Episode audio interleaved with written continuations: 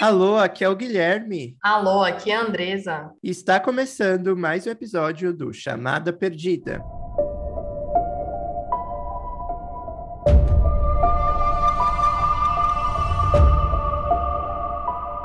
Fala galera, sejam todos muito bem-vindos ao novo episódio do Chamada Perdida.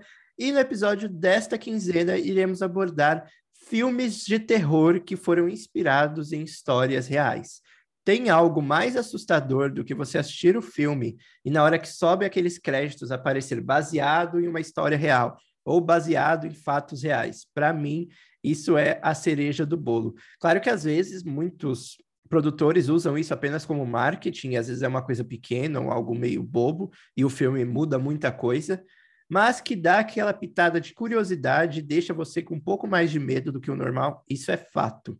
E tem alguns filmes também, inclusive, que sequer aproveitaram desse fato no seu marketing e apenas fizeram ali o filme. E depois, né, durante entrevistas e tal, a gente veio a descobrir que tem sim uma inspiração em um caso real ou foi realmente baseado em algo real.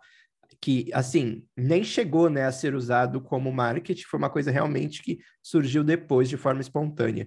Então, no episódio de hoje, iremos trazer alguns desses filmes que realmente possuem histórias bem macabras por trás daquela película que a gente achou que era apenas ficção, mas por trás da ficção tinha coisa assustadora.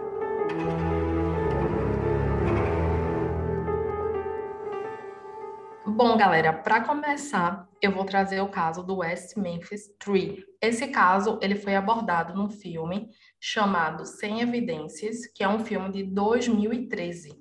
O filme, inclusive, vai completar 10 anos no ano que vem.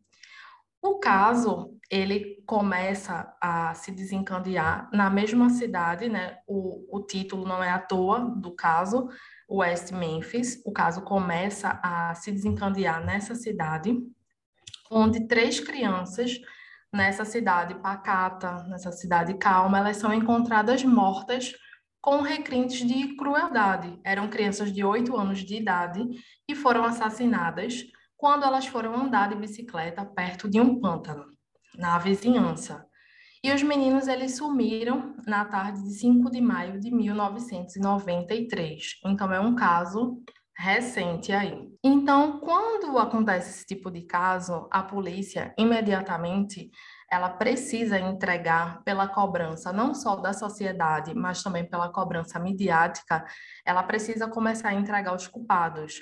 Como a cidade era muito pacata e isso não costumava acontecer nessas localidades, obviamente a polícia ela acusa o Jesse, Jason e o Demi de 17, de 16, 17 e 18 anos consecutivamente, que eram garotos extremamente problemáticos que viviam na vizinhança. Eles eram garotos pobres, né, de uma de um local mais pobre, e eles eram roqueiros, eles usavam camisetas pretas, eles viviam nessas mediações do Pantanal, eles gostavam de bandas como Metallica, né? Eles curtiam né? essa vibe mais. Bem é, preconceito isso. anos 90, típico.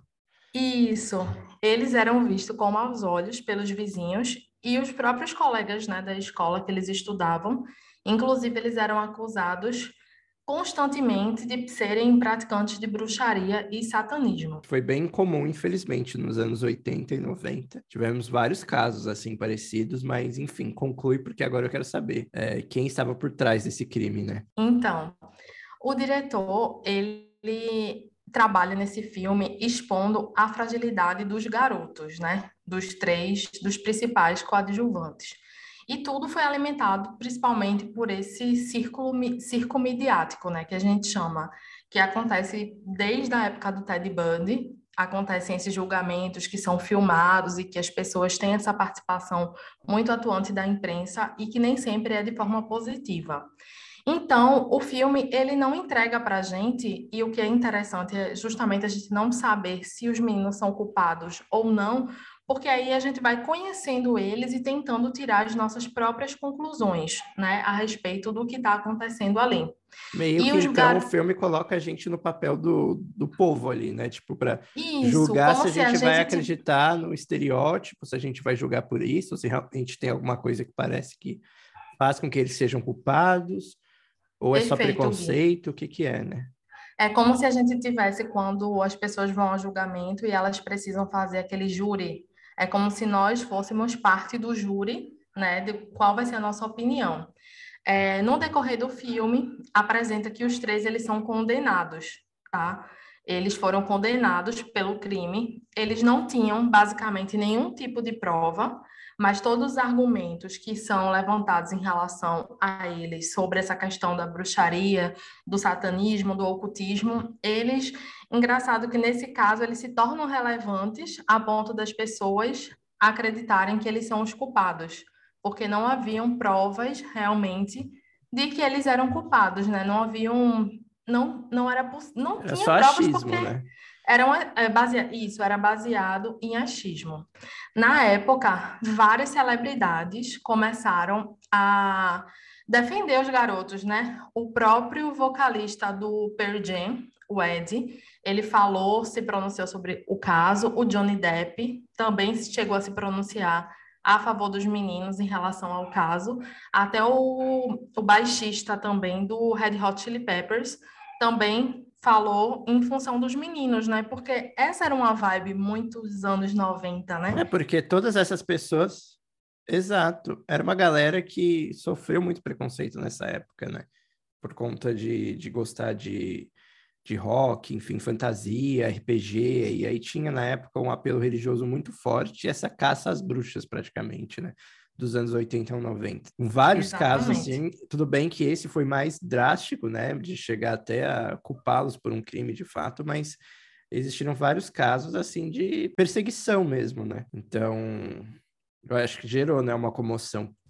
Bom, é, infelizmente, para sua tristeza, não tem é, evidência nenhuma de fato de quem foi o culpado os acusados até hoje, eles lutam para limpar os seus nomes da acusação de assassinato e para descobrir quem foi de fato o verdadeiro responsável pelo, assassino dos, pelo assassinato das crianças, né, dos garotos.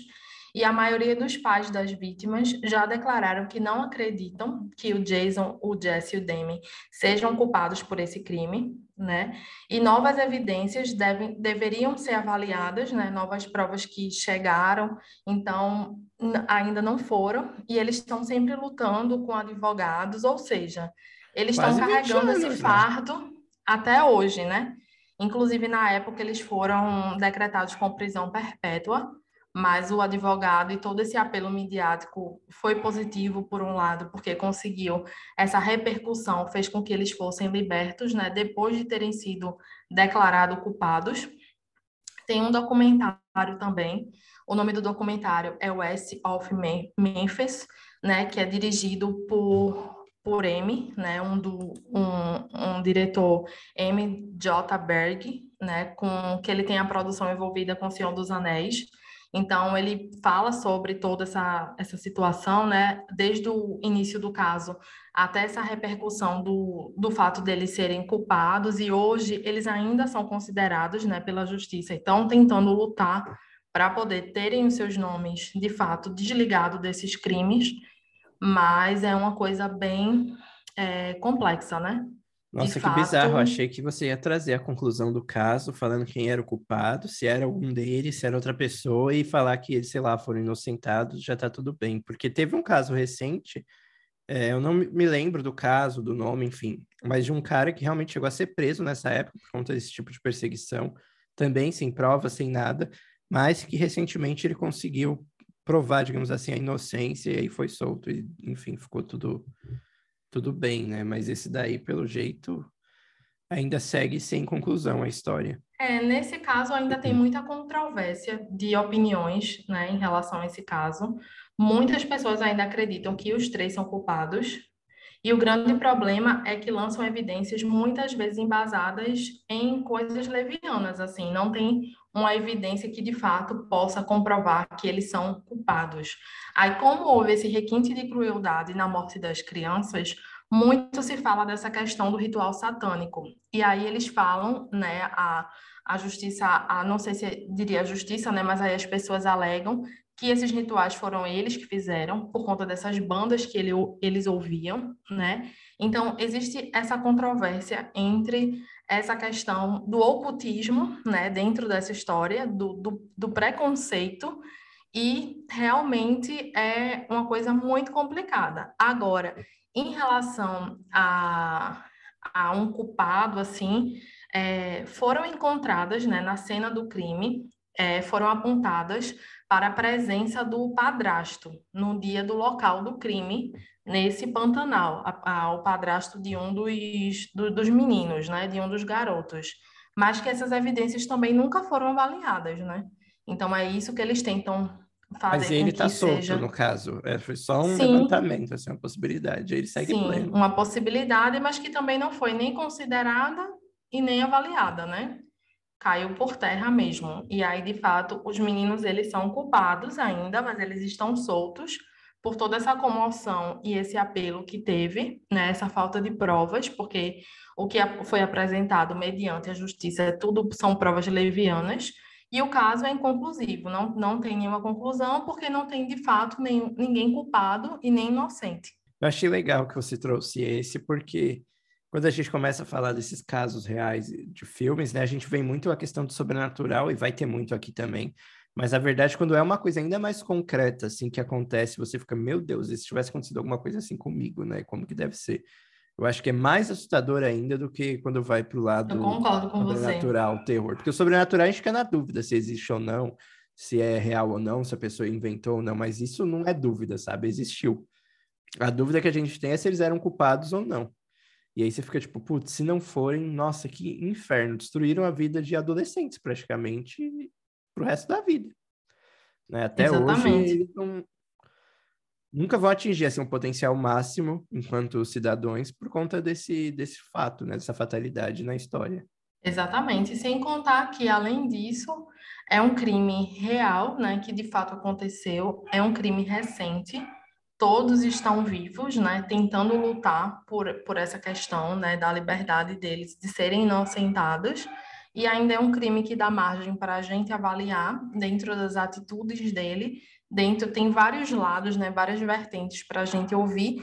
E é um crime que não tem um veredito definido, né? Porque geralmente essas histórias a gente vê que ao final eles foram presos, são culpados, é, ou que o cara morreu. Não existe uma conclusão, né? A inquietação e o engraçado que logo no começo você perguntou, eu já quero saber de fato o que acontece né, nessa história. Me conta logo que eu quero saber. É, e a gente vai sendo, e o filme a gente vai sendo conduzido justamente para fazer esse papel de júri. E no final a gente obtém né, essa coisa inconclusiva, e veja bem, dez anos depois, as coisas se mantêm né, inconclusivas. É, eu penso se, se eles concluíram tão rápido o caso, culpando pessoas, às vezes, talvez inocentes, para o verdadeiro culpado ficou fácil para a pessoa fugir, enfim, limpar a sua ficha. E hoje eu acho que é quase impossível resolver um caso desse, sabe? Não resolveu na época, acho que não é hoje que vão conseguir uma super reviravolta, Sim. infelizmente. E eles saíram do, da prisão em 2011, né? E em 2013 o filme foi lançado.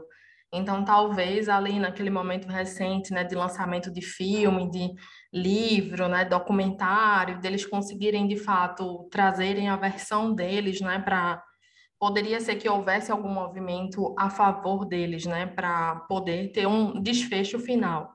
Mas eu acredito que a essa altura do campeonato a história se permaneça dessa forma, porque a não ser que tenha uma reviravolta, assim, um plot muito grande, para que de fato possa descobrir, porque as provas já, já né, se esvaíram, muito tempo se passou. Eu também acho muito difícil agora. Muito, Nossa, muito difícil.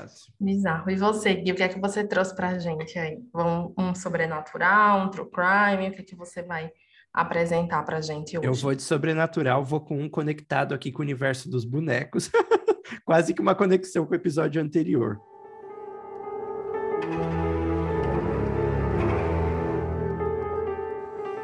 Bom, o caso que eu trouxe é de um boneco. Esse eu guardei para o episódio de hoje. Poderia ter sido saído no último episódio também.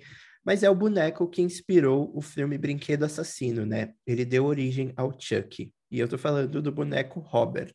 O boneco Robert, para quem não sabe, é uma história bem antiga, uma lenda urbana quase, de uma família de um poder aquisitivo bem alto, que tinha um filho, né, de ali seis, oito anos, um rapaz bem novinho mesmo. E esse rapaz, ele ganhou de presente um boneco de pano ali bem alto, praticamente um metro e meio, então era um boneco bem grande. E esse boneco, existem duas versões, né? Uns dizem que ele ganhou do pai, outros dizem que ele ganhou esse boneco da empregada, né? Na lenda que fala que ele ganhou o boneco da empregada, dizem que essa empregada ela teria motivações, né, para se vingar ali da família por conta de maus tratos que ela teria sofrido. E segundo essa versão também, acredita-se que a empregada era envolvida com magia negra, com feitiçaria e coisas do tipo.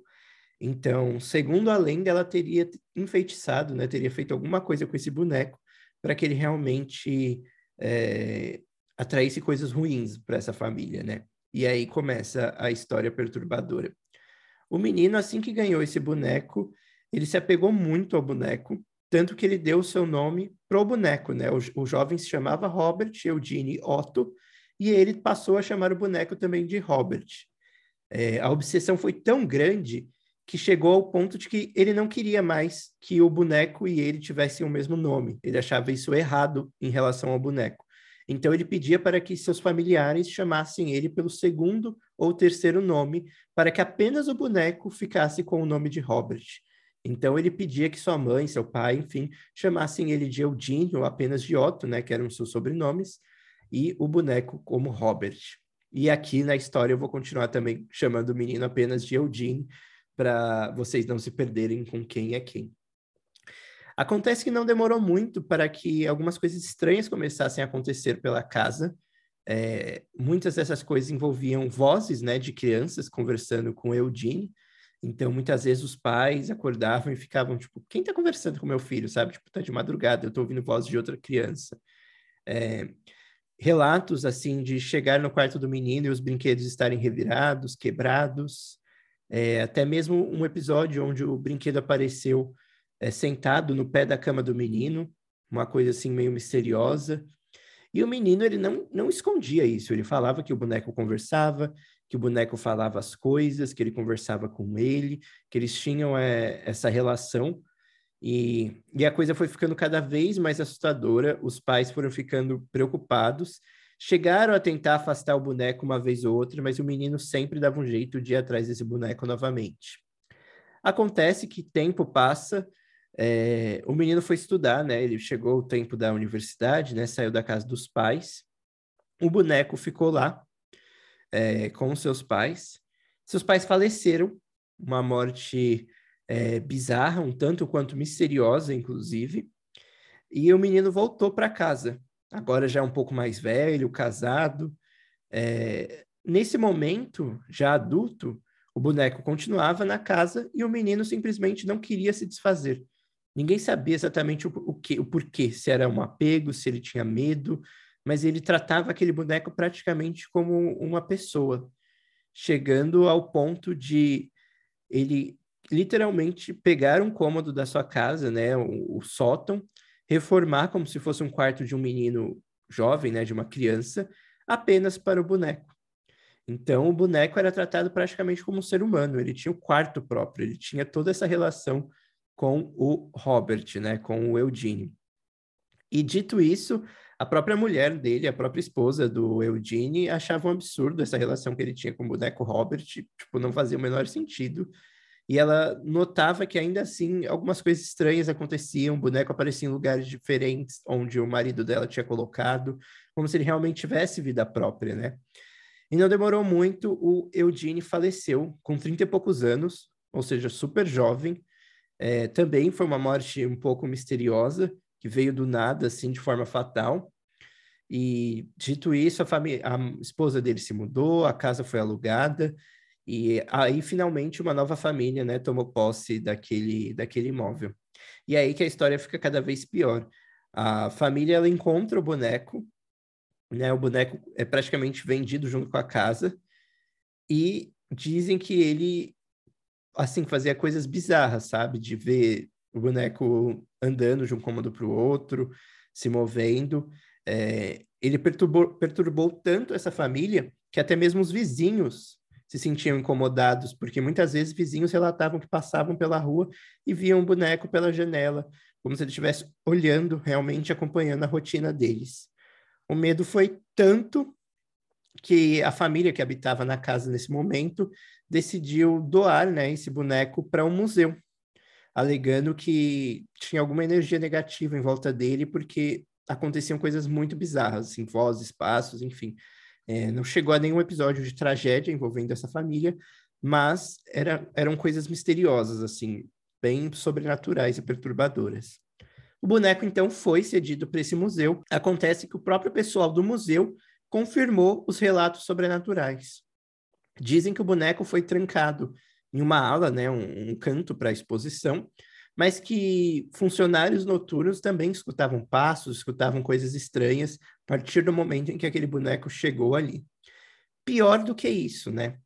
Muitas pessoas chegaram a ir também no local e a zombar do boneco, zoar e tal, e coisas estranhas aconteceram com essas pessoas, né? Parentes próximos morreram, doenças na família surgiram, ao ponto de que até hoje é, o boneco se tornou praticamente uma celebridade local, onde muitas pessoas enviam cartas para ele, pedindo perdão se um dia zombaram da lenda, se um dia não acreditaram nele, porque acreditam que por terem é, tirado sarro né, do boneco, é, coisas ruins aconteceram em suas vidas. Então, o boneco virou real, realmente uma entidade no museu. É, nesse museu, ele virou praticamente uma entidade ali. Tem até um aviso no vidro, né, para você não insultar, para você pedir permissão para ele na hora de tirar fotos, porque realmente a, acreditam que é uma coisa bem forte, bem é, sombria. Lembra muito, inclusive, a Annabelle, né, que também tem esse receptáculo de vidro em volta para proteger ela das pessoas, vamos dizer assim. É, eu achei a, a, lenda bem parecida. A história como um todo é bem diferente da do Chuck, né? Porque o Chuck realmente tem toda um, uma construção é, de serial killer em volta do, do boneco, não é tão apenas sobrenatural. Mas foi um caso ali que fez muito sucesso nos anos 80 e que serviu de, de inspiração para a criação né, do brinquedo assassino. Engraçado que eles trabalharam essa parte sobrenatural do Chuck muito sutilmente, assim, né? Nunca, sempre foi mais esse lado slasher, né, do Chuck. Esse mata-mata Lado mais dele. criminoso, né? Menos... Isso, menos É verdade, quase não tem... Até a questão ritualística que tem no filme é uma coisa bem farofa, assim, bem, bem trash. Não é disso que o povo tem medo, né? Mas eu não sabia dessa história, assim, com tantos detalhes como você trouxe aqui pra gente. Sim, é bem assustadora, né, de pensar assim. Mas, assim como a gente trouxe no episódio anterior, existem outras também, né? Então, eu penso que essa foi só uma das mais famosas no momento em que o Chuck foi criado, mas acredito que o Chuck bebeu de muitas fontes, como a gente comentou no episódio anterior. Mas, assim, histórias reais de boneco não faltam, né? Inclusive, se você entrou nesse episódio aqui por acaso não assistiu o anterior, onde a gente fala dos bonecos, aproveite e vá lá escutar, porque olha, tem uma série de lendas e histórias bizarras envolvendo brinquedos que, enfim, se você curte bisbilhotar coisas do tipo, vá escutar, porque vale a pena.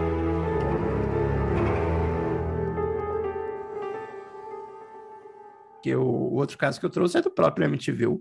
Esse eu acho que é até bem conhecido, né? Talvez as pessoas não saibam exatamente qual é a história exata por trás, mas creio que a ideia de que é baseado em um caso real está bem fresca aí na cabeça da, da maioria das pessoas. Inclusive, Ed e Lorraine também tiveram um pequeno envolvimento nesse caso, mas aí eu conto ao longo da história. Bom, Amityville é uma cidade, uma cidadezinha ali próximo de Nova York, e a história realmente que marcou ali essa cidade, ela aconteceu na casa 1012, onde era uma casa também de uma família de poder aquisitivo alto, né? um pai, uma mãe e seus quatro filhos. Um dos filhos era Ronald Jr., também conhecido como Butch. Ele era o filho mais velho, né, do casal. E tudo começou realmente uma noite onde Butch, ele foi até a delegacia, desesperado, denunciar que toda a sua família tinha sido assassinada. A polícia imediatamente ficou completamente chocada, é, foi até o local e encontrou realmente todos mortos enquanto dormiam. Os corpos de Bruce, uma situação assim bem grotesca, bem assustadora, coisa de, de filme de terror mesmo.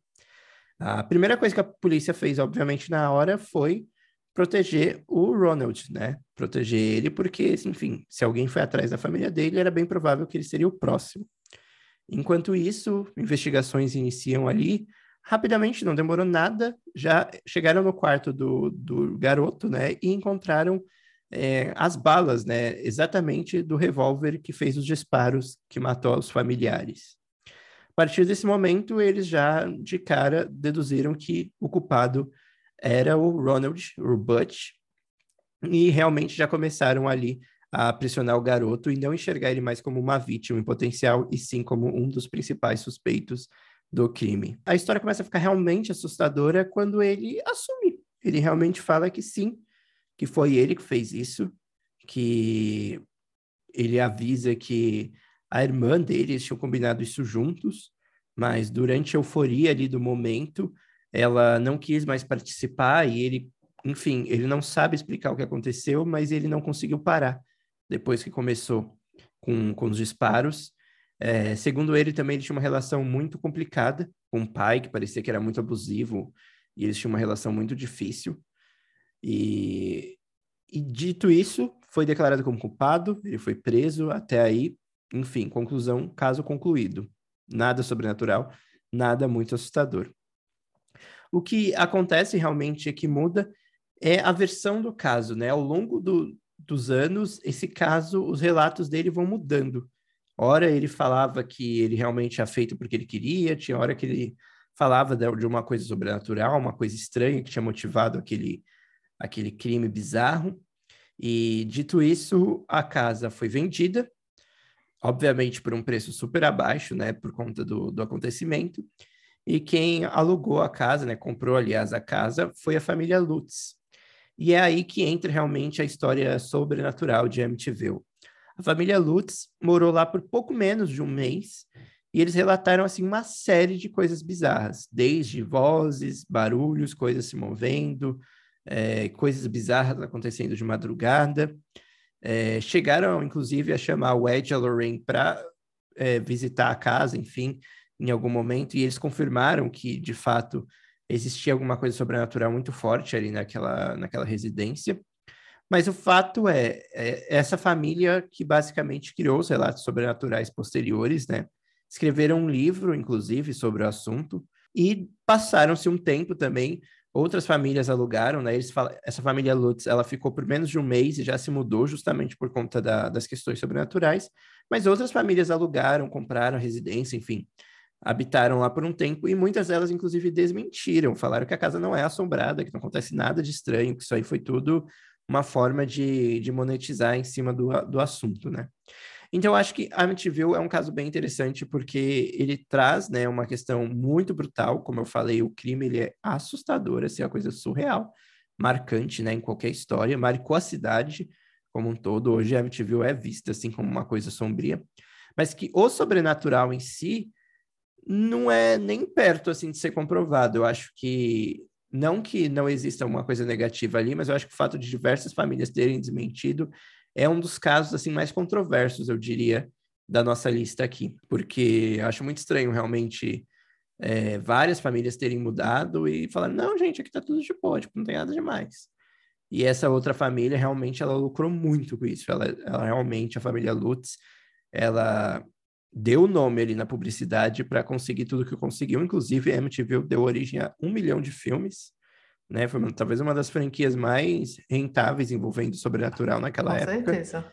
Porque naquela época não era muito comum ter filme sobrenatural bombando assim, né? Era mais slasher, né? Que tinha várias sequências, mas MTV ali conseguiu entregar tudo só na base do desses relatos.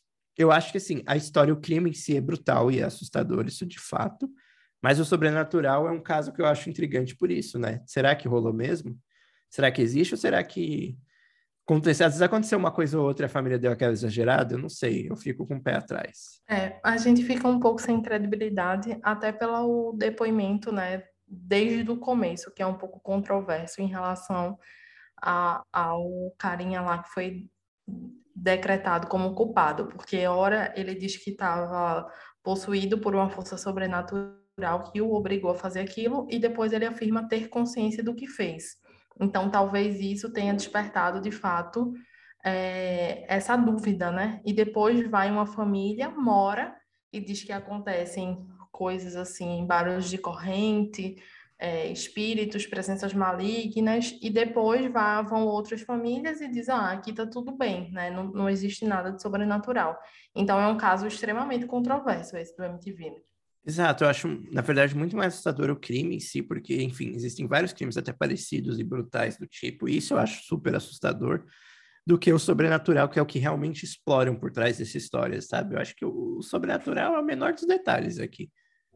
É, devido ao crime do cara matar a família inteira. Isso sim é assustador para mim, independente do é motivo, é sabe? E a forma como foi, né? Todos a dormindo, quase não conseguiram foi. reagir, praticamente. Não tem marca, assim, de, de que a pessoa reagiu. Mas, assim, a gente tem vários crimes parecidos, né? O próprio caso Ristoffen é, foi bem por aí, pegar a pessoa dormindo. E o que motiva a pessoa a chegar nesse ponto de fazer algo desse tipo. Uma atrocidade dessa, né? Exatamente. É, de fato, é buscar um, um, uma resposta no sobrenatural, porque realmente é bizarro.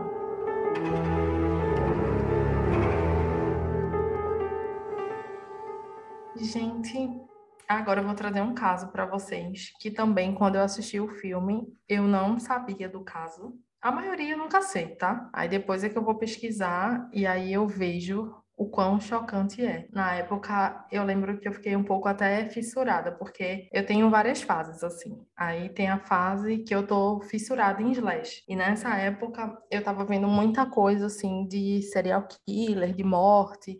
E eu acho que até a época mesmo Casos que reais, o filme... Né? Isso, que o filme lançou, eu acho que era uma época que estava em alta, assim, que foi no ano de 2006. O nome do filme que eu vou trazer aqui para vocês é Wolf Creek, Viagem ao Inferno. E o filme, ele aborda o caso do Ivan, que ele é um serial killer, o Ivan Milat, que ficou conhecido como o assassino de mochileiros.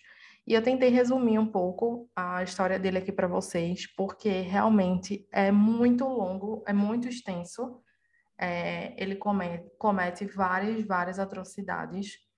É bizarro, assim, o caso.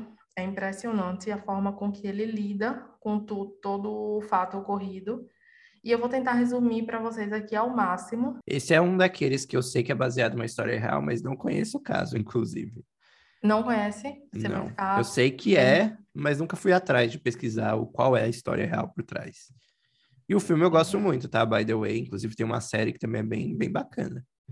Ah, é? Tem uma série? Você nunca tinha assistido a série? A série é maravilhosa. Qual é a série? Chama Wolf Creek também, se não me engano, tem duas temporadas ou três. Foi lá daquela época de Screen que estavam ressuscitando filmes clássicos e fazendo séries. Onde Nossa, é que ela tá, essa série? Não sei. Eu acho que nunca chegou no Brasil de forma legal pelos streamings. Gente, eu não sabia. Mas tem várias temporadas. Inclusive, eu vou deixa eu olhar aqui quantas são, porque fica aí a dica, Choque. galera. Mesmo nível dos filmes, até melhor. Tem o, o, vilão original do filme, ele continua. E, nossa, 10 de 10. Fiquei nossa, triste até que ela acabou. me contou isso. Achei que eu tinha contado. São duas temporadas, seis episódios cada. Então ela é bem curtinha, né? 12 ao todo. É maravilhosa. Aqui tá falando que tem no Stars e Play. Ok, então já achamos, vai ter algum stream, né? Então, é, o Ivan Milati, né, como ele é conhecido, ele integrava uma família bem extensa. Ele era conhecido é, nessas áreas rurais, né? Ele atuava nessas áreas rurais lá na Austrália. E ele já tinha praticado alguns crimes, mas nada comparado ao que ele faz no, no, filme. no Wolf Creek, né? No filme. É, ele já tinha feito alguns roubos, alguns furtos, mas nada que fosse tão gritante assim em relação à, à questão dos crimes. Na, no final da década de 80, a Austrália ela sempre foi um ponto turístico muito atrativo para jovens aventureiros, né, de várias partes do mundo. É, as pessoas elas gostavam de fazer essa vibe mesmo de fazer mochilão pelo, uhum. pelo país, né? Sempre e atraiu, aí, né? Uma galera mais jovem aventureira. Assim. Mais jovem aventureira. A, a Austrália realmente ela me passa essa vibe. E elas costumavam pedir caronas né, na cidade com o intuito realmente de reduzir as despesas, né? Porque não eram pessoas também que tinham poder aquisitivo alto, eram pessoas que iam ali viajar, mas que buscavam economizar, se hospedar em albergues. Então, elas faziam tudo muito baseado na confiança do, do local, né? né? Assim, isso. Então, é, o que que acontece? Diversos registros de mochileiros desaparecidos, eles começaram a surgir, mas a polícia, ela negligenciava isso e ela negava completamente que existia alguma ligação entre um crime e outro. Durante algumas investigações de alguns jovens que foram desaparecidos nessa região de florestal, né, porque a Austrália também tem uma grande região florestal, logo surgiu informações de da perícia, né, sobre similaridades entre um crime e outro mas a polícia ela ignorava completamente. E antigamente não se tinham tantos, como é que eu posso dizer, tantas tecnologias, né? Tantas coisas que realmente tem para colaborar com as investigações. Então era tudo muito manual, não tinha essa coisa tão digital. Então as coisas se perdiam nesses arquivos, né? Não, não tinha muito bem esse controle como de fato é, tem hoje em hoje, dia. Né? E os corpos, eles tinham essa coincidência de possuir diversas perfurações realizadas por uma grande faca de caça, né? Então, começaram a, a indagar que poderia ter alguma ligação depois dessas similaridades, depois de muito tempo, né? Alguns policiais se mobilizaram para realizar buscas na floresta estadual do local e nesse, nessas buscas eles chegaram a encontrar corpos de jovens né, que, que buscavam seus caronas, e também é, um dos corpos também possuíam essas evidências de terem sido perfuradas por faca. Então, a essa altura, toda a Austrália ela já estava Você tem uma noção de quantas vítimas até esse momento, de juntarem Olha, os pontos? Tinham muitas vítimas, assim, nesse momento. A polícia, quando ela deu início às investigações, ela constatou que eram corpos de duas jovens, né, que haviam desaparecido. E logo depois vão começando a aparecer mais três. Tem, tem muitas vítimas, assim, em relação a esse caso. Nossa, quantas pessoas precisaram desaparecer para realmente começarem a juntar os pontos e fazer uma investigação profunda, né? Olha que bizarrice. Se fosse alguém é. importante, já teriam resolvido no primeiro ataque. E até assim, a família identificar, né? Porque por ter essa dificuldade de contato, então não era uma coisa simples que os jovens iam ficar mantendo contato sempre com a família, sim, né? Sim. Eles entravam em contato quando era possível, não tinha rede social. Então, até que fosse provado realmente que houve, que o jovem estava desaparecido, que não havia tido mais contato com a família, que fosse feita toda essa tramitação, então realmente é, era uma coisa assim, sabe? Bem difícil. Então, a essa altura, né, como eu falei, todas as pessoas da Austrália estavam chocadas com esses acontecimentos, né, e já foi intitulado, né, como assassino de mochileiros. Já tinha esse tema, a mídia já tinha noticiado que seria assim que seriam feitas as buscas, né, a busca por esse assassino dos mochileiros e as pessoas começaram a achar a Austrália um destino perigoso, né? Não era tão seguro ir para lá. Então, realmente, como foi que ele se tornou o principal suspeito, né? Que eu acho que isso é interessante é mencionar. Informações continuavam chegando às delegacias até que a polícia detectou algo comum em várias delas. Diversas denúncias mencionavam a família Milar como sendo formada por pessoas estranhas, fanáticos por armas e também que praticavam caças, né, naquelas florestas da região. Então, consecutivamente, ligou o fato da faca de caça. Mas a polícia precisava fazer uma investigação mais detalhada e descobriram que Ivan Milá havia sido processado por estuprar duas mulheres a quem forneceu carona em 1971. E na época ele nem foi condenado, mas chamou a atenção das autoridades para que pudesse checar com mais atenção nesse caso. Então, ele teve muita folga assim para praticar esses crimes, porque foi muito difícil, né, chegar até o nome dele. Então, depois dessa acusação, que eles encontraram esse registro e que eles começaram a ligar os fatos, ele se tornou o principal suspeito. Então, a polícia continuou investigando ele até que recebeu um telefonema da Inglaterra um homem chamado Paul, que soube dos acontecimentos através de noticiário internacional, alegou que havia realizado uma viagem como mochileiro à Austrália em 1990. Aí Paul afirmou que aceitou a carona de um homem que se identificou como Bill nos arredores de Sydney, né, que é a capital da Austrália, e após conversar um pouco, o motorista parou e sacou uma arma de fogo, além de uma fronha, uma corda que estavam debaixo do seu veículo. Paul desceu do carro, né, em movimento e correu pela rodovia. Né? Eles chegaram até a entrar em luta corporal após chamar a atenção de um motorista que trafegava pela estrada. O Paul pediu socorro, né? pediu ajuda à mulher e se, trans se transportou para o carro da mulher. E, e informou, né? ele chegou a informar esse acontecido para a polícia, que hum, acreditou na época que era um assalto, né? um assalto, uma tentativa de assalto frustrado. Mas, na verdade, ele reconheceu né, o retrato do Ivan, né? Ele viu que de fato era uma tentativa de sequestro. E aí, mais tarde, itens pessoais, né, mochilas, câmeras, roupas desses jovens, elas começaram a ser fornecidas pela família do Ivan. Ou seja, ele praticava esses crimes, ele roubava e ele dava essas coisas entre os familiares dele, entre os parentes. Ó, oh, eu trouxe aqui uma câmera fotográfica para você. Ó, eu trouxe um short aqui para você, eu trouxe um sapato. Só que tudo isso eram das vítimas. E a família começou a entregar isso para a polícia. Ele foi preso, mas ele negou o envolvimento nos crimes. Ele fala que não é culpado por esses crimes, por mais que houvessem todas essas provas contra ele. O julgamento e nunca descobriram, foi... nem sequer suspeitaram da motivação dos crimes? Tipo, por que ele fazia isso? Tipo... Não, o que, o que se fala é sobre essa estranheza dele, né? Essa crueldade dele que ele tinha. E esse realmente esse, esse, a infância dele, né, muito, foi muito conturbada.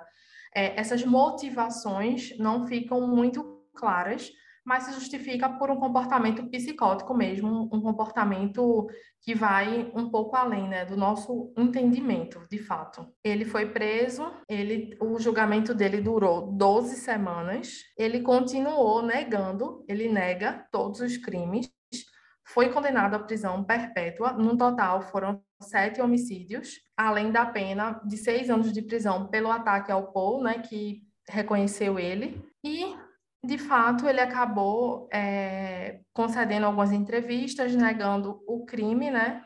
E realmente o caso. É Teoricamente, um caso... não foi concluído, né? Sim, é. O... Tem muitas ev evidências que levam é, em prol do Ivan. Então, realmente a única coisa que diverge é o fato dele não assumir os crimes. Fora isso, aí tem uma coisa muito curiosa nesse e caso. E sete, já que ele não assumiu, são sete que foram investigados, né? Sete casos que a, Sim, a que polícia associou a ele, né? Mas sabe Deus se não foram mais. Isso. E um, uma coisa bem curiosa que aconteceu, assim, já depois desse caso do Ivan, é o sobrinho do, do Ivan, né, que é o Mateu, Mateu Milete, que é um sobrinho dele. Ele, em 2010, matou um amigo de infância, na mesma floresta que o tio né, praticava crimes. E ele foi condenado né, pela, pela morte do, desse amigo dele de infância, e ele chegou a declarar a seguinte frase: Você me conhece você conhece minha família, você conhece meu sobrenome, eu faço o que a minha família faz. Então, Credo. meio que associando a família a tudo, né? Não era só de repente o cara. Então, é como eu te falei, é uma família extremamente problemática, são pessoas realmente, né, desde esse é um essa é uma curiosidade que eu trago em relação a o pós Ivan, mas o antes o o antecessor Ivan também existiam coisas assim bem bizarras, assim, no sentido do comportamento mesmo do, dos familiares dele, né? Nada comprovado em questão de crime, mas não se sabe também. E realmente é complicado, assim, é bem complexo esse caso, porque o Ivan ele nunca chegou a assumir nada, mas tem esse reconhecimento do Paul, né, e essas evidências das, dos pertences das vítimas que não se explica como todos estão com ele, né? Então, realmente é um caso. Não, claro que... que ele foi culpado. Para mim, acho que é, não tem nem dúvida. Uhum, Mas eu acho é. que, como ele também não assume, a gente não consegue associar o número exato, né? Ah, sim. Essa questão do número exato, a gente não consegue ter essa mensurar esse dado. Eu não duvido que sejam mais. Tem tantos é, dados de pessoas que desaparecem também, e não assim, sabem. O Ted também ele fala que matou mais de 30, mas ele nunca chegou a dizer um número exato. A gente sabe as vítimas que a polícia conseguiu chegar até elas, né? Mas existem outras que talvez Ainda mais nessa época que a né? comunicação né? era mais restrita, que não tinha isso, tantos recursos. Por isso que eu hoje. fiz questão de mencionar sobre isso, porque eu acho que às vezes quando a gente pensa nesse tipo de crime, a gente liga a nosso, a nosso momento atual. Então é importante a gente ressaltar que essas, essas pessoas elas não tinham Instagram para ficar postando, né, como os mochileiros. Muitos são até youtubers, né, que são vão para produzir de fato conteúdo. E também tem a questão da polícia ter esses registros, né, dentro do, dos armários e tal. Então, é, dos, dos armários não, do, dos computadores, né? E tem esses esses pertences, essas coisas. Então, antigamente não era assim, né? Meio que você, se você não tivesse de fato a certeza, a polícia meio que não é que ignorava, mas assim, se você não tem provas, né, eles não iam buscar esses dados. Não é como você vai falar, ah, o Ivan lá, vou botar aqui no sistema e vou ver quais crimes ele cometeu. Hoje é possível ter esse dado, antes não era. Então, por mais que houvesse essas denúncias antecessoras a ele, só depois de muito tempo que um policial se tocou em fazer essa pesquisa de verificar dentro de registros de delegacias, né, nas proximidades e achar esse esse registro, né, esse papel que constava essa informação, porque nem sequer era tecnologia. Então, esses casos, eles também demoram muito. Então, era tudo enquanto... muito manual, né? Papel, não tinha nada eletrônico. Isso. Então, sim, enquanto a polícia está tentando procurar o que aconteceu, até ligar uma coisa a outra demora muito. Assim. Não, até acho que familiares darem conta de que a pessoa está desaparecida, porque conta. hoje a pessoa demorou a responder no WhatsApp, alguma coisa assim, por um certo período de tempo, a gente já começa a ficar preocupado, né? Naquela época que você ia usar o que de referência? Ninguém se comunicava com frequência assim. Ainda mais uma viagem para outro país ou para algum lugar distante. Então, sei lá, acho que a periodicidade da comunicação era algo normal. Há três dias sem falar nada, normal. Tipo, sabe? Não era tipo hoje em dia. Até chegarem as denúncias devem ter demorado também. A não ser que 30 dias, né? Ai, meu filho não deu notícias, agora Sim. realmente eu vou pesquisar aqui de fato o que Mas, pode por exemplo, 30 né? dias né? já, já é suficiente para desaparecer com metade das evidências, sabe? Exatamente. Para o responsável Perfeito. poder ter dado cabo em várias coisas. Então, é... Exatamente. É bem complicado. Mas a, tá a história do Ivan é bem, é bem complexa, assim. Os bem crimes são bem... É, eu não quis entrar em detalhe né, nessa parte dos crimes, mas é, assistam o filme, é bem intenso. E, e a série também, a série é muito boa.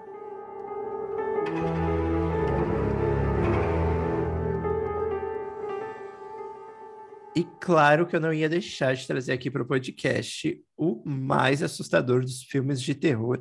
E que, caso você não saiba, foi sim baseado em uma história real. Eu estou falando de O Exorcista. Sim, um filme clássico do terror, lá com aquela cena icônica da Linda Blair girando a sua cabeça em 360 graus, foi baseado em uma história real tão assustadora quanto a do filme. A história que eu vou contar para vocês é do jovem chamado Robert Menai, ou também conhecido como Holland Du.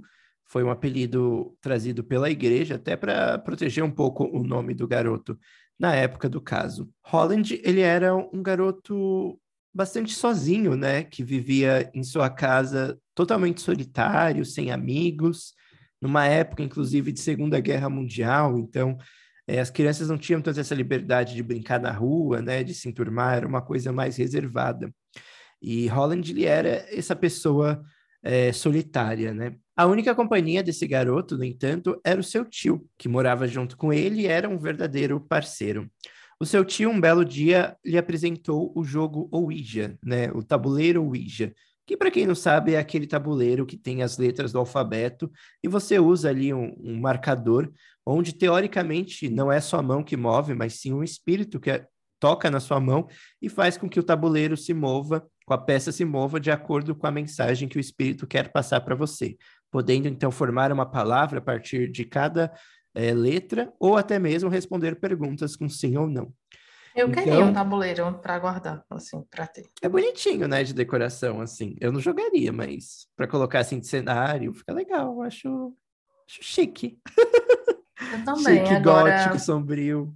Só não usaria. brincar, eu jogaria é. fora o, a pecinha de, de brincar, ficaria só com o tabuleiro mesmo. É, o tabuleiro eu acho bem bonito. Mas, enfim, era basicamente esse o entretenimento, né? O tio apresentou um tabuleiro para o menino e virou ali uma brincadeira entre os dois. Acontece que esse tio veio a falecer e o menino ficou mais sozinho do que nunca, né? A partir do momento que o, o tio faleceu, os pais começaram a notar um comportamento estranho do menino, né? Ele não saía muito do quarto, é, começou a ficar com temperamento mais hostil, mais nervoso. Dizem que ele chegou, inclusive, a tentar se comunicar algumas vezes com o seu tio através do tabuleiro, né? Afinal, o tabuleiro era para se comunicar com os mortos, por que não conversar com seu tio? Muitas vezes ele chegou a falar que estava conversando, brincando, interagindo com o tio através do tabuleiro. Os comportamentos foram ficando cada vez mais estranhos, ao ponto de chegar no quarto do garoto e ter objetos derrubados, a aparência dele começar a ficar cada vez mais é, esquisita, ele começar a xingar os pais por nomes estranhos, estava tudo realmente saindo do controle. Dizem até que ele chegava a conseguir mover objetos, quase como uma telecinese, objetos que estivessem próximo dele. Foi então que os pais chamaram né, um padre para performar um exorcismo. Né? Acreditavam-se que ali realmente não era mais uma questão de saúde, já tinham recorrido, recorrido a diversos médicos e recorreram então, por fim, à igreja para tentar então expulsar essa entidade, se é que isso estava ali dentro dele. E realmente foi um, um caos, né? O primeiro padre que foi, o garoto chegou a machucá-lo de forma assim muito grotesca, assim, machucou a mão dele, e, e esse padre se afastou, então eles tiveram que chamar outro padre, uma outra dupla, que foi realmente performar esse exorcismo. É, o exorcismo ele foi intenso, né? Durou 30 dias, é, recorrentes ali, tentando expulsar essa entidade. É, dizem que o menino era extremamente agressivo com os padres e que, assim, parecia que não tinha, sabe, uma solução, que não tinha salvação, era uma coisa muito é, perturbadora, bem parecido, inclusive, com o que a gente assiste no filme. Só que no final, né, diferente do, do final mais dramático do, do Exorcista, onde o padre se sacrifica para salvar a garota, no, na história real, né, na história do Roland Du, o que acontece é que, do nada, num belo de um dia, a família acorda, né? Os padres também. Os padres, nesse momento, já praticamente moravam na casa do menino, né? Para fazer esses exorcismos diários. Eram várias sessões. E um belo de um dia eles acordaram e o menino estava tranquilo. Falou que não se lembrava de nada disso tudo que tinha acontecido, dessas coisas horríveis que ele tinha feito. A aparência dele já estava melhor, parecia que estava tudo bem. É... e a história deu-se como encerrada, né? Nunca conseguiram de fato fazer o exorcismo e ter aquela conclusão de que o demônio de fato tinha saído do corpo dele. É, nem se sabe se de repente não era o demônio, era alguma questão de saúde mesmo. Mas isso tudo gerou um artigo, né, escrito para o Washington Post, um jornal bem, é, bem famoso nos Estados Unidos. Esse artigo ele deu origem, serviu, né, de inspiração para o livro que foi escrito pelo William Peter Blatty, né, que depois, baseado nesse livro, saiu o filme, né? Então a gente tem para gente que o, o filme ele foi baseado no livro do William Peter Blatty, que é ficcional, mas a verdade por trás desse livro tem a inspiração no artigo que é sobre um caso real, né? Que é esse caso do Holland Du. Então sim, meus amigos, O Exorcista, aquela história macabra, ela foi inspirada em um caso real que aconteceu de fato. Não tão drástico quanto no filme, né? Não chegou a ter vômito verde nem nada, nem cabeça girando em 360 mas sim, tiveram várias coisas perturbadoras. Eu, particularmente, acho esse um dos filmes mais assustadores até hoje. Não sei você, Andresa, mas, assim, não vou dizer que eu fico mais assustado por saber da história real, mas se eu tivesse descoberto isso na minha primeira experiência assistindo o filme, com certeza teria perdido mais noites de sono. Não, para mim o mais assustador é o exorcismo de Emily Rose, com certeza que também foi inspirado em uma história real, né? Esse daí.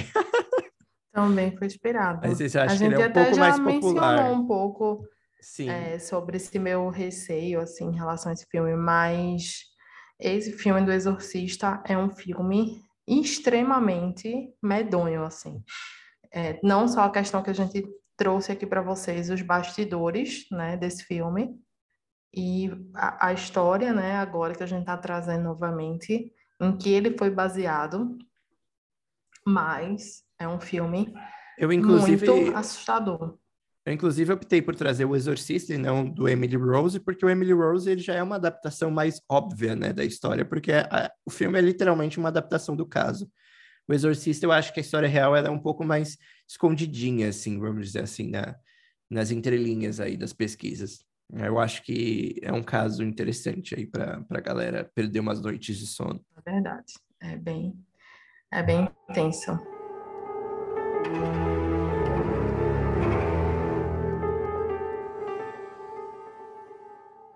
Para encerrar assim os meus casos, que eu acho que foram extremamente complexos e longos, eu trouxe mais um caso para vocês aqui de um serial killer. Esse serial killer ele deu, ele deu inspiração, né, a um filme da Netflix chamado O Assassino de Cloverwitch. Esse filme ele é recente na Netflix. Ele é um filme de 2018, então acho que é recente. Eu assisti o filme, mais uma vez eu não sabia nada sobre o caso. E aí eu fiquei realmente pesquisando várias coisas, inclusive esse filme, ele é baseado nessa história que misturou alguns elementos fictícios dentro da assustadora história do serial killer de BTK, que é um serial killer muito famoso nos Estados Unidos. Eu não sei se você conhece, Gui. Não conheço, nem tô lembrando desse filme, viu? A trama é baseada na história de Dennis Raid, que é o assassino de BTK. BTK em inglês significa uma sigla que é Bind, Torture e Kill, que é vendar, torturar e matar. E esse era o modus operandi desse serial killer. Ele agia dessa forma com as suas vítimas.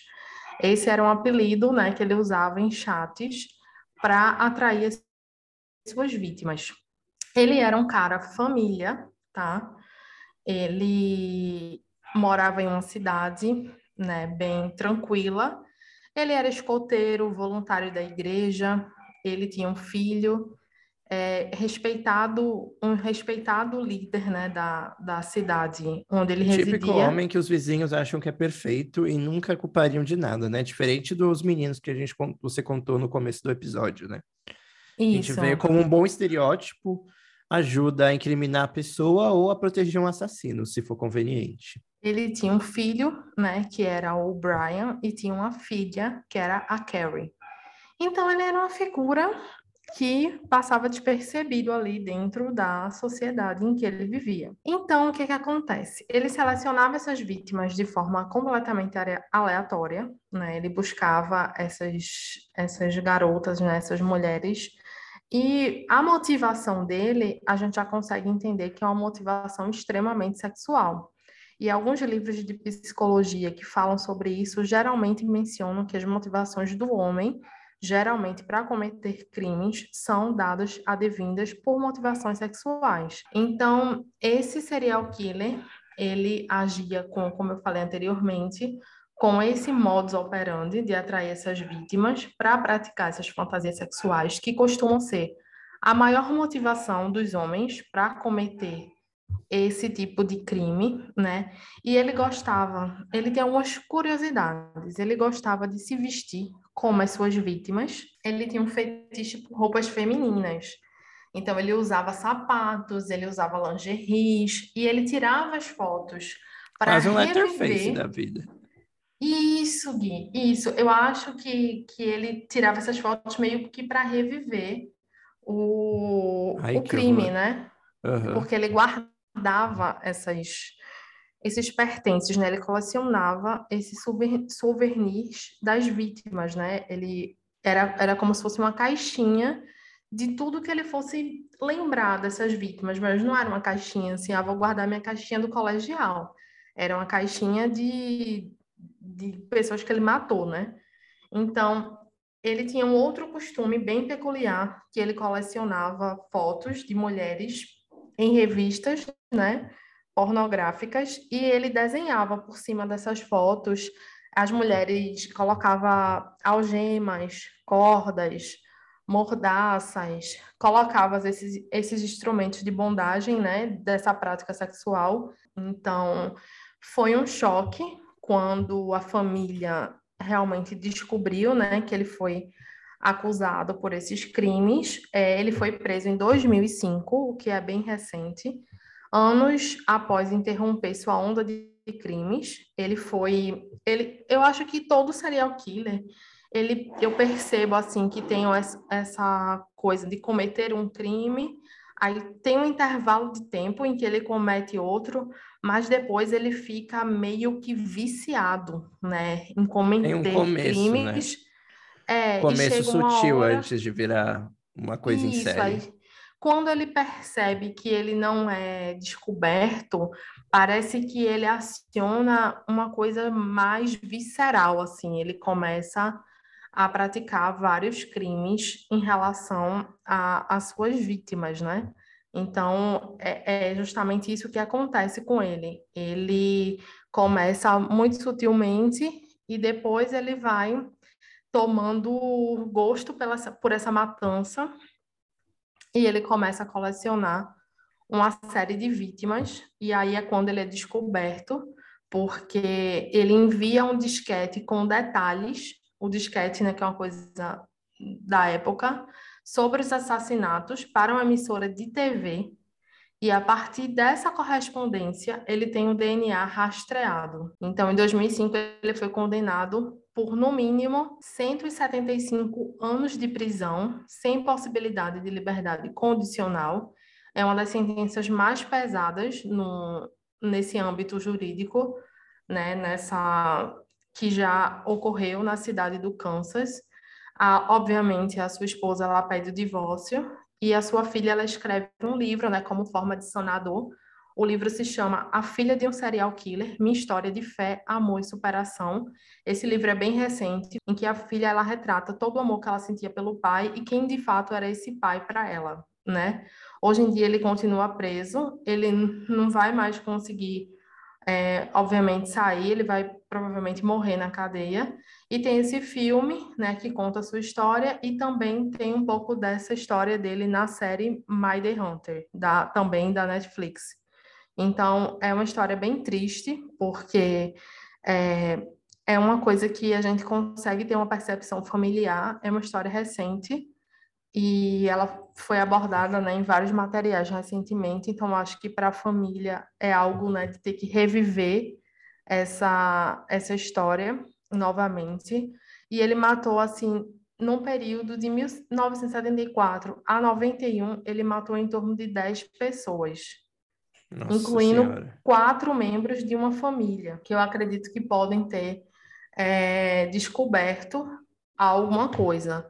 Aí tem uma época que ele tem crimes mais espaçados e tem outra época que ele tem crimes mais é, um, mais sequências, né? Ele se declarou culpado por 10 assassinatos. Ele não mostrou sinal de remorso por nenhum dos crimes que ele cometeu e nem sequer ele teve a audácia de se desculpar pelos atos cometidos. Aí hoje ele cumpre sentença pelos 10 crimes. Não se sabe, né, se foram mais crimes que ele cometeu, mas realmente é um caso assim que me chamou bastante atenção. É bem, é bem triste, né? Saber que é um caso que realmente todos os casos, na verdade, a gente fica bem sentido, né? Quando envolve essa coisa de criminalidade.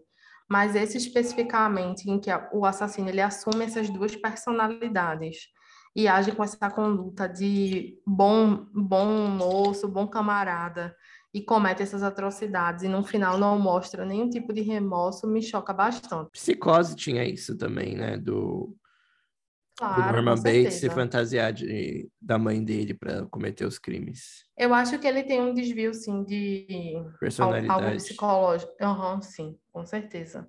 Até porque o que fica parece é quando ele está em crise, sabe? Tipo, ele vai cometer isso quando ele está em crise de identidade de algo do tipo. Não tentando justificar, obviamente, obviamente que não tem justificativa, mas me parece ter algo psicótico ou psicológico dentro desse caso também.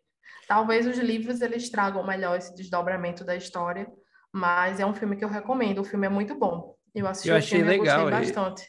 no caso do livro, esse título, A Máscara da Maldade, porque é bem essa coisa, né? Tipo, a pessoa parecer boazinha e ela colocar uma máscara que você vê uma, o lado monstruoso dela, assim. Embora estão todos ali, mas parece que existem duas coisas separadas, né?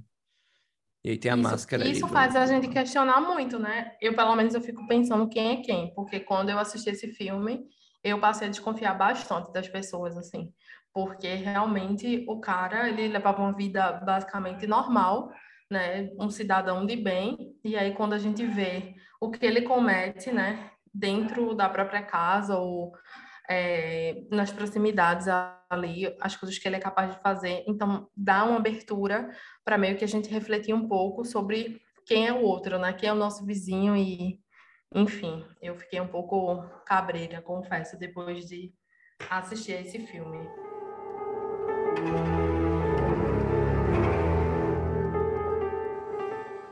Para fechar nossa lista, eu trouxe dois filmes que foram levemente inspirados, vamos dizer assim, em acontecimentos reais.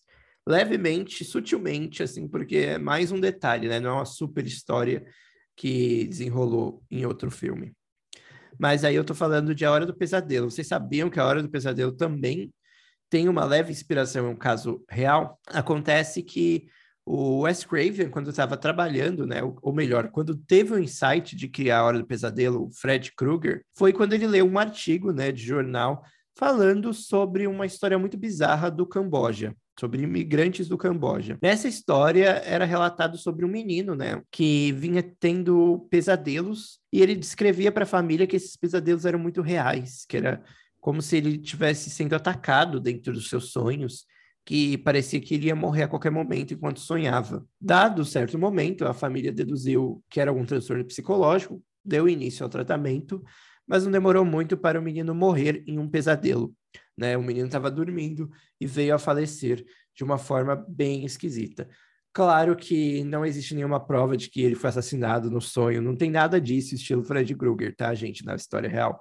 Só que assim, né, deu aquela, aquele insight para o Wes Craven pensar, e se existisse um assassino que matasse nos sonhos? Então, assim, tem um relatinho ali, uma fatia de história que deu origem ao filme, não chega a ser um super caso real. Já o segundo que eu trago aqui é básico, também é um pouco menor, mas esse eu já acho até assustador, porque eu tenho quase certeza que deve existir sim, que é o albergue. O Albergue, para quem não se lembra, o filme é que fala sobre turistas, né, que vão viajar numa determinada região da Europa e são sequestrados por uma gangue, né, geralmente envolvendo grandes bilionários, onde eles pegam esses turistas, geralmente são pessoas de é, baixa renda, geralmente pessoas mais humildes, classe média, que seja, com menos poder, né, menos relevância social, vamos dizer assim, uma palavra meio pesada, mas nesse contexto faz sentido porque afinal essas pessoas teriam menos poder de recorrer, né? De, enfim, ai, meu filho desapareceu na Europa. Tá, vai rolar uma investigação, mas se tiver uma pessoa muito rica envolvida, ela vai conseguir é, apagar tudo muito fácil. Isso, infelizmente, não, não é nada é, surreal, mesmo na, no mundo, né? Não é algo que a gente nunca tenha visto, infelizmente. Mas, enfim, essa é a história de albergue, né? Turistas que são, desaparecem na Europa são sequestrados por um grupo criminoso e pessoas ricas pagam valores absurdos para torturar essas pessoas irrelevantes, vamos dizer assim. E o insight para a criação do filme O Albergue foi é, quando o diretor viu um anúncio de um site na Tailândia que oferecia para os clientes a possibilidade de agredir pessoas, né? Então você pagava ali uma taxa, sei lá, X valor X, Y, e você tinha o direito de chutar a pessoa, de dar uma porrada, de machucar mesmo, assim. É, só que a diferença é que esse site, a pessoa que estava ali é, se colocando à disposição, a pessoa se colocava à disposição para ser machucada, né? Então você tinha uma pessoa que aceitava, digamos assim, apanhar, e a outra que pagava para dar uma surra na pessoa. Vamos dizer assim, era isso o contexto. E só de existir uma coisa assim já é meio weird, né? Já é uma coisa meio bizarra. Mas aí você imaginar que isso aí pode evoluir para uma coisa mais sádica, de tortura, e onde a vítima não tem escolha, não me parece muito surreal, não. Eu não duvido que exista algo nessa, nessa vibe mais assustadora, assim, mais realista. Medo, mas não duvido. E você, André? Nossa, eu que... assisti o Albergue, eu acho esse filme, assim, com o material fílmico mesmo, avaliando o filme, incrível. Eu amo esse filme. Eu sempre revejo ele anualmente, mas quando eu pesquisei, assim, que ele era baseado com, assim, né, em fatos reais, meio que eu também tive essa mesma linha de pensamento que você, que são coisas, assim, possíveis, né, de acontecer, e depois vão desencadeando algumas sequências e vai ficando pior, né? Meio que vai ficando mais ainda bizarro, assim, o andamento que eles dão para o albergue.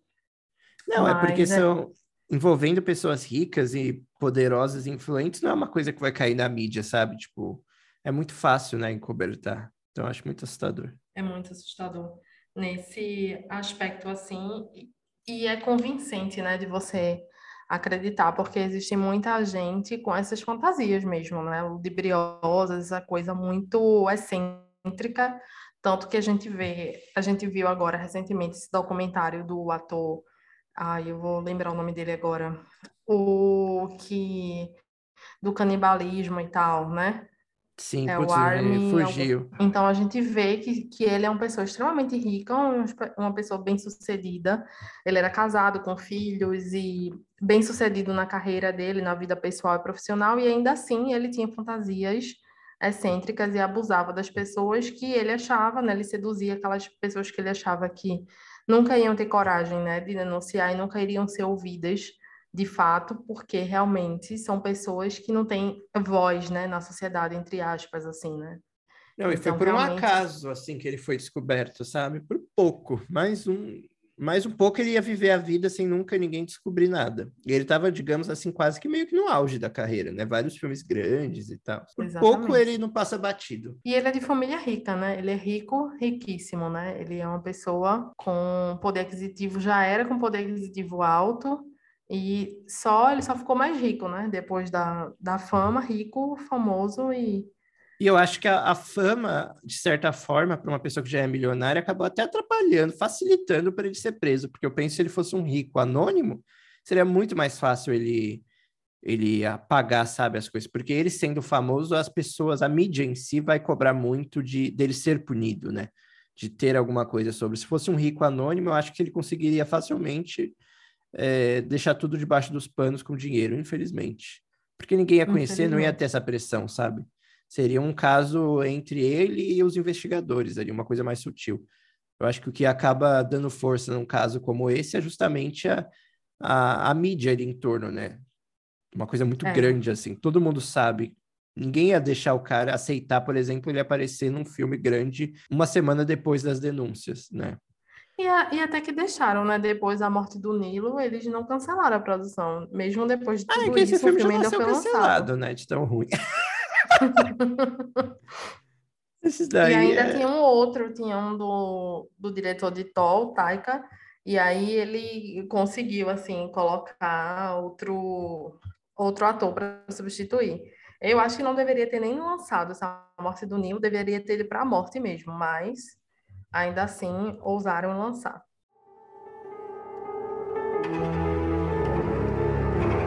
Mas é isso, gente. A gente vai ficando por aqui, né? A gente trouxe muita coisa interessante, então tem várias coisas que vocês podem pesquisar. E caso vocês tenham alguma dúvida em relação a esses casos, a essas produções, vocês podem entrar em contato com a gente através do nosso Instagram. Se vocês souberem de outro caso super legal também relacionado a filmes que viraram, que foram baseados em histórias reais e são pouco conhecidos e que merecem destaque, mandem pra gente também, hein? Quem, quem sabe a gente não faz uma parte 2 desse episódio. Ah, é bem possível, viu? Porque nessa pré-seleção, assim, para selecionar, foi bem difícil, assim. Eu quis trazer uma mescla, uma mescla bem legal para vocês entre o sobrenatural e o que de fato é serial killer é, tanto eu como o Gui, a gente quis trazer alguns clássicos também, porque às vezes, não só por ser clássico, às vezes as pessoas não conhecem as histórias, né? E ficam. Ou sabem, né? Que é, que, que, é baseado, mas não sabe qual é a história, né? Por trás. Não sabem qual é a história. Tanto até o Gui aqui se surpreendeu comigo, eu me surpreendi com ele. A gente teve essa troca bem legal e espero que para vocês também tenha sido dessa forma. Inclusive, outro caso que deu origem a um filme é o caso da, do filme A Órfã, né? Inclusive está estreando aí A Órfã 2, e pra, se você não sabe, A Órfã foi sim inspirada em um caso real, um caso bizarríssimo, mas a gente tem um episódio inteiro falando sobre isso aqui no Chamada Perdida. Então, se você gosta dessas coisas, né, de assistir o filme e depois procurar sobre o caso, entre aqui no, no agregador de streaming, enfim, por onde você estiver escutando o episódio, e procure ali, porque a gente tem um episódio sobre a órfã, e é muito da hora, muito assustador, na verdade, muito macabro. E, macabro. enfim, é um episódio completo sobre aquele filme, porque o caso é tão grande que não daria nem para citar aqui. Mas eu acho que super vale se você se interessa por esses assuntos, bisbilhotar esse episódio que tá bem assustador. Então é isso, galera. Espero que tenham gostado do episódio de hoje. Não esqueçam também de compartilhar o podcast com seus amigos. Afinal, se você gostou, indica pra galera e nos ajuda aqui também a crescer, a aumentar o nosso conteúdo, nossas views, porque isso é super importante pra gente, inclusive. E nos vemos no próximo episódio daqui 15 dias. Um beijos. Beijo, galera. Tchau, tchau e até a próxima. Tchau.